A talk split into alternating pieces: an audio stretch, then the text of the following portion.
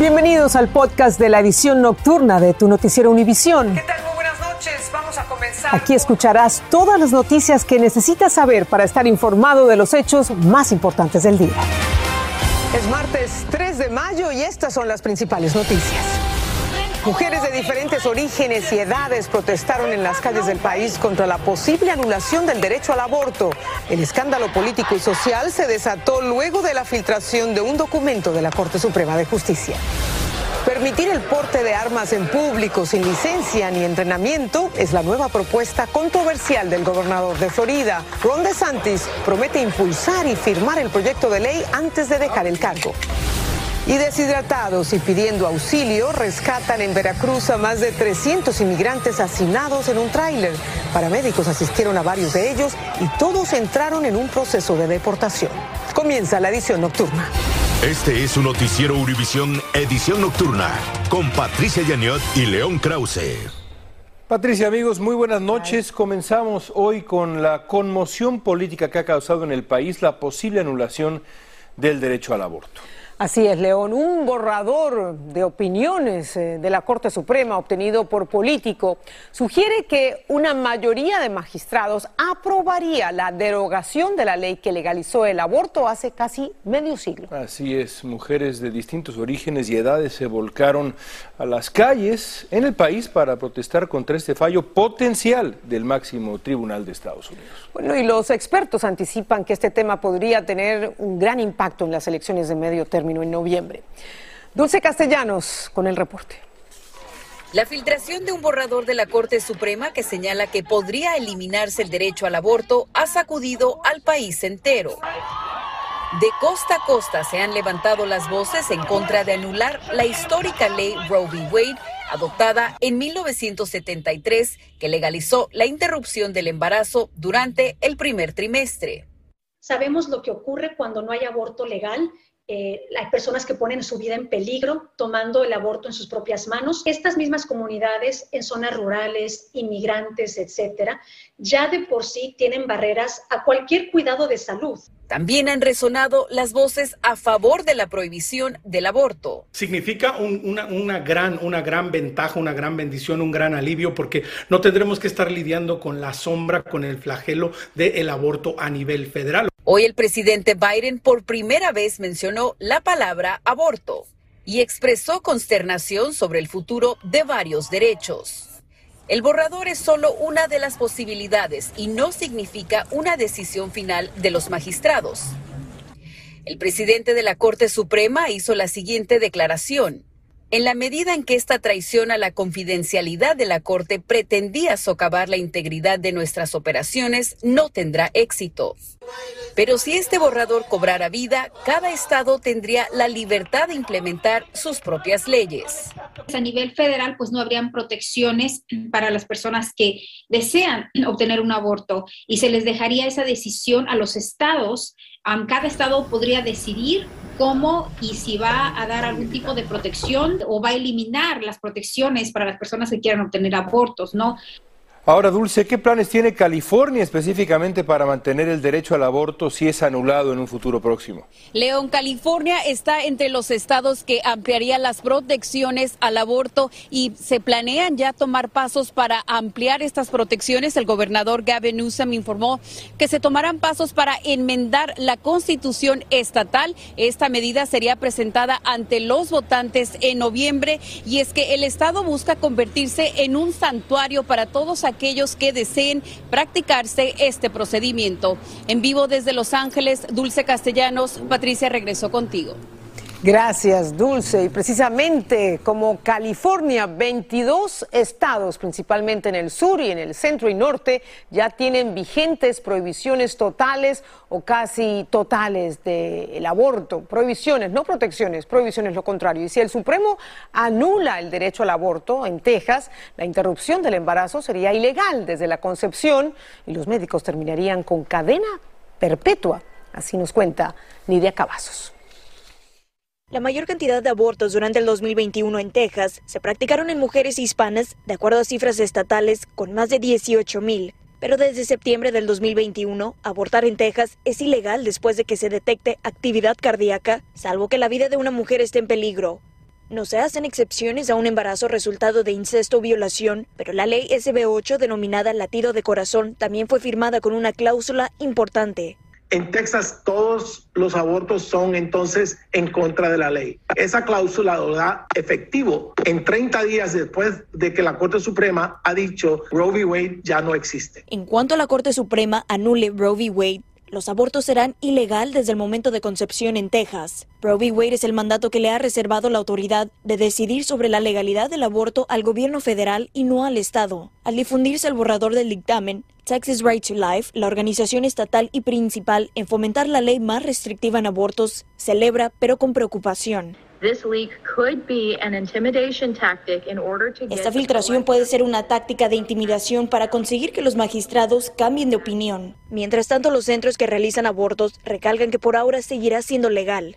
Ahora, si se elimina completamente el derecho al aborto, estamos hablando de miles y miles de personas que tendrán que desplazarse a otros estados ah, para tener acceso al aborto. Y no solamente en el estado de Texas, pues lo veremos la mitad del país y esto va a crear lamentablemente una crisis de salud. Son tres estados que tienen leyes con cláusulas que restringirían aún más el acceso a los abortos si es que la Corte Suprema llegara a anular Roe versus Wade. Serían los médicos quienes estarían enfrentando hasta cárcel de por vida si es que le practican un aborto a una mujer. Desde Houston, Texas, Nidia Cavazos, Univision. La policía mexicana detuvo a cientos de migrantes que viajaban hacinados en un camión remolque en la zona central de Veracruz. La mayoría venía de Centroamérica y entre ellos había, por supuesto, mujeres y varios niños. A muchos les había afectado ya el tremendo calor adentro de ese camión. Alejandro Madrigal tiene la historia para ustedes. Decenas de migrantes fueron detenidos luego de ser descubiertos en el interior de la caja de este tráiler, que se encontraba estacionado en la carretera Córdoba-Orizaba. Nos dimos cuenta porque se descompuso el tráiler y entonces se bajaron a componerlo, no pudieron y la gente se empezó a desesperar, empezó a haber gritos.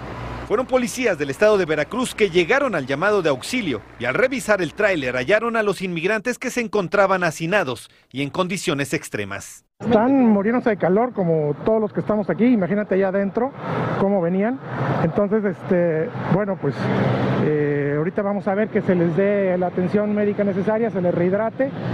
Cuatro migrantes fueron trasladados a hospitales por deshidratación, entre ellas una mujer embarazada. El resto de los detenidos fueron auxiliados por paramédicos. Dicen que los coyotes se les acercan para ofrecerles el viaje al sueño americano. Y se rumoran que un trailer te va a cobrar entre 12 mil a 13 mil dólares hasta ponerte a, Houston, algo así. ¡Nos lo va a echar encima! Este fin de semana, muy cerca de ahí, en Acayuca, en Veracruz, elementos de la Guardia Nacional marcaron el alto a este bus, que no abrió las puertas y se dio a la fuga. Los elementos federales dispararon, sus superiores pidieron un alto al fuego y más adelante el bus fue detenido con migrantes dentro. Los carteles del tráfico de personas y autoridades corruptas están generando ganancias multimillonarias a costa de poner en peligro la vida de estos seres humanos. En lo que va del año, las detenciones de migrantes ya suman más de 115 mil, un promedio diario de 1.120 personas extranjeras aprendidas, un récord sin precedentes.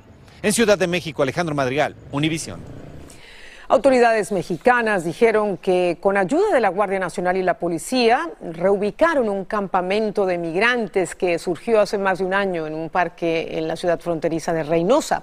La mayoría de estos migrantes provenían de América Central y Haití y fueron trasladados de noche a un albergue. Marlene Guzmán nos informa.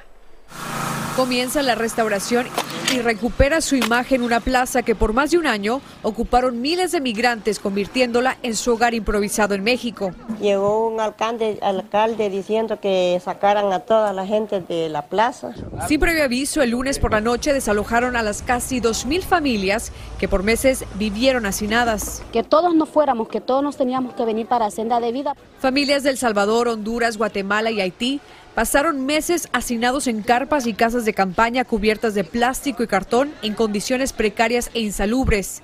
El desalojo ocurrió de madrugada en presencia de efectivos de la Guardia Nacional y siguiendo las pautas del Instituto Nacional de Migración y organizaciones como Caridades Católicas y Senda de Vida. Si se nos llega a abrir la frontera, pues en orden se les va a estar entregando a las autoridades de los Estados Unidos. Unos 1.100 migrantes fueron reubicados a un nuevo refugio donde cuentan con servicios básicos, baños, un comedor y una estancia digna.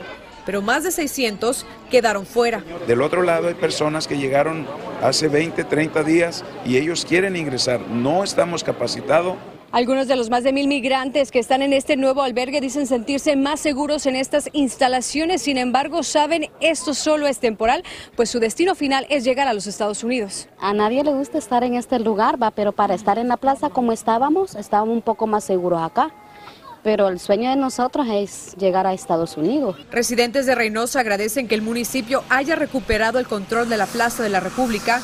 Un cambio rotundo porque no podía uno muchas veces sentarse, estar aquí descansando. En Reynosa, México, Marlene Guzmán, Univisión.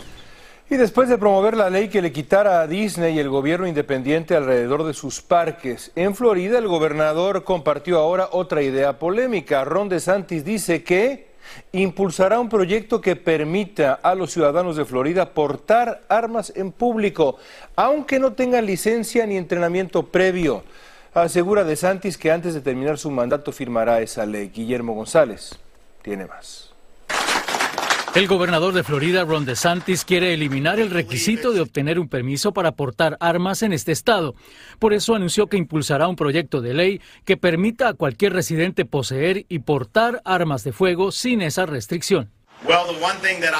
Ya hay 25 estados que lo hicieron y creo que los actuales permisos no respaldan bien la segunda enmienda, decía el gobernador al defender su propuesta.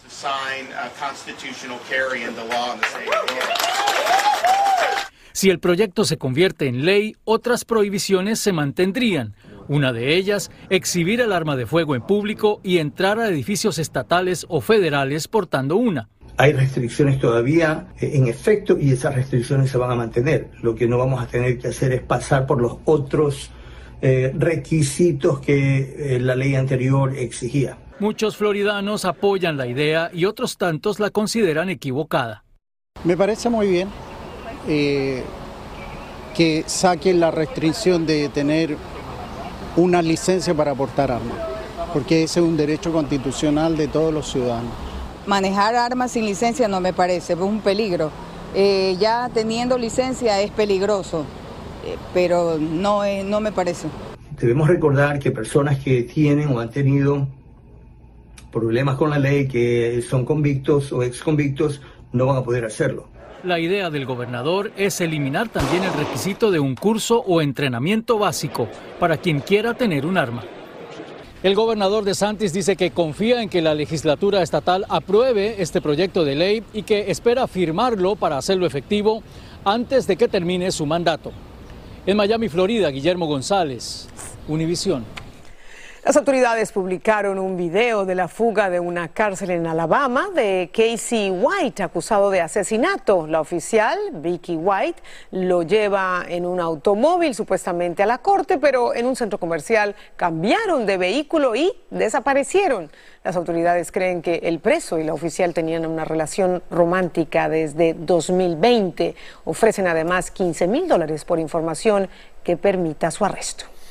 Delincuentes en Las Vegas eh, pasaron de robar gasolina perforando tanques a llevársela directamente de las estaciones. La policía dice que una banda robó casi 10 mil galones en una sola gasolinera. En otra también se llevaron una gran cantidad. Advierten a la población allá que esté atenta a los pequeños agujeros en el depósito de gasolina o charcos de líquido debajo de su coche. Y millones de empleados en Estados Unidos siguen renunciando o cambiando de trabajo. El Departamento de Trabajo precisamente confirmó que en marzo cuatro millones y medio de personas, en su mayoría trabajadores de ventas minoristas, manufactura y educación, dejaron sus empleos. Esa es la misma cantidad que renunció en noviembre del año pasado, en 2021. Y a pesar de que en marzo se contrataron 6 millones casi 700 mil personas, al final del mes habían disponibles 11 millones y medio de puestos de trabajo. Esa es la mayor cifra desde el año 2000. El sector de las finanzas fue el que perdió menos empleos. Y hay otro capítulo de la disputa sobre el uso obligatorio de mascarillas en el transporte público. Los Centros para el Control y Prevención de Enfermedades, los CDC, reiteran la recomendación, hay que seguir usándola ante el creciente contagio de coronavirus. La recomendación llega justo cuando el mandato del tapabocas se debate en las Cortes, como nos explica David Palomino. Los Centros para el Control y Prevención de Enfermedades insisten en recomendar a los viajeros usar mascarillas en aviones, aeropuertos y trenes. El anuncio ha generado controversia teniendo en cuenta que el pasado 18 de abril una jueza suspendió la medida que durante 14 meses fue obligatoria en todos los aeropuertos del país. En el aeropuerto O'Hare de Chicago, viajeros como Rebeca Frausto están a favor del uso de mascarilla. Yo he escuchado que todavía el COVID existe y que está subiendo los números, entonces tengo miedo de, de tener otra vez esa enfermedad. El tema sigue generando opiniones divididas. Para Fidel González, las mascarillas ya no son necesarias. ¿No le preocupa el aumento de, de casos, el contagio? Pues este, a- ahorita vacunándose yo pienso que está uno asegurado y todo, siempre y cuando la persona no se vacune, pues corre el riesgo de volver a enfermarse. La recomendación de los CDC ha sido emitida ante el actual aumento de casos de COVID-19. Sería una medida, pues la verdad, oportuna y necesaria para que se controle otra vez un poquito esto de, de la, de la pandemia. ¿Y por qué no la lleva puesta? Bueno, justo voy llegando y apenas la iba a sacar. Por ahora se trata de una recomendación para los viajeros. A nivel federal, en los aeropuertos y aviones, el uso de mascarillas sigue siendo una decisión personal, como se ven las filas para pasar por los controles de seguridad e incluso entre los trabajadores de las aerolíneas. El Departamento de Justicia tiene hasta el próximo 31 de mayo para apelar la orden del juez que ha suspendido el uso obligatorio de mascarilla en el transporte público. En Chicago, David Palomino, Univisión. Y el autor bestseller J.D. Vance ganó las primarias del Partido Republicano para el Senado por Ohio, impulsado por el respaldo del presidente Trump. Su triunfo podría ser interpretado por el exmandatario como una victoria propia, porque supuestamente ratificaría su capital político y su reputación como líder del Partido Republicano. Los presos en Bolivia tendrán la oportunidad de reducir sus sentencias de cárcel si leen muchos libros. Y el canciller de México, Marcelo Ebrard, habla desde Washington de lo acordado con Estados Unidos. Estás escuchando el podcast de tu noticiero Univisión. Gracias por escucharnos. El canciller mexicano Marcelo Ebrard analizó en Washington con el secretario de Estado Anthony Blinken y otros altos funcionarios los detalles de los acuerdos que alcanzaron hace unos días los presidentes Biden y López Obrador. El punto principal, el flujo migratorio que afecta a ambos países. Ebrard explicó una propuesta que hizo a los funcionarios de Estados Unidos. propusimos ahí eh, esencialmente que hagamos una conferencia en Centroamérica para presentar el número de empleos que podemos crear en los próximos meses, ya no tanto los montos de inversión, sino cuántos empleos podemos crear. Además de Blinken, Ebrard se reunió con el secretario de Seguridad Nacional Alejandro Mayorkas y el asesor de seguridad Jake Sullivan. Reclusos de las eh, cárceles bolivianas superpobladas pueden reducir su tiempo de prisión leyendo libros como parte de un novedoso programa copiado de Brasil para difundir la alfabetización.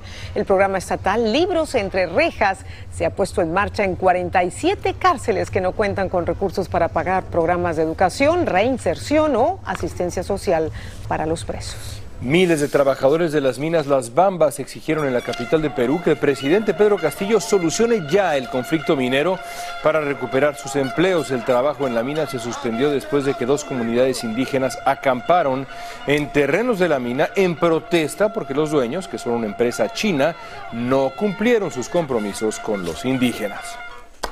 Y al volver de otra pausa, una ciudad en Argentina asegura que estableció un delicioso récord mundial. Les contamos.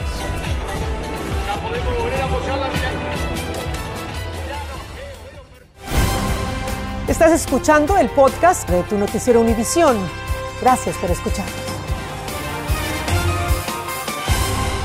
Y para terminar, Argentina asegura que en la ciudad de Luján prepararon la milanesa napolitana más grande del mundo. Ahí la ven y debe serlo porque mide 10 pies de ancho por 13 de largo y pesa más de 2.000 libras. Bueno, la hicieron para conmemorar el Día de la Milanesa Argentina, un clásico de la cocina. Si usted no la conoce, se la describo, bistec de res empanizado, cocinado con salsa de tomate, quesito derretido Ay, El paraíso. se me hace agua la boca, Y realmente eso se que ve ya son- delicioso. es la medianoche. Dicen cuánto pues, mide, pero no cuántas calorías tiene. No importa eso, no me hagas pensar en eso. Vale la pena. ¡Qué rico! Gracias. Así termina el episodio de hoy de Tu Noticiero Univisión. Gracias por escucharnos.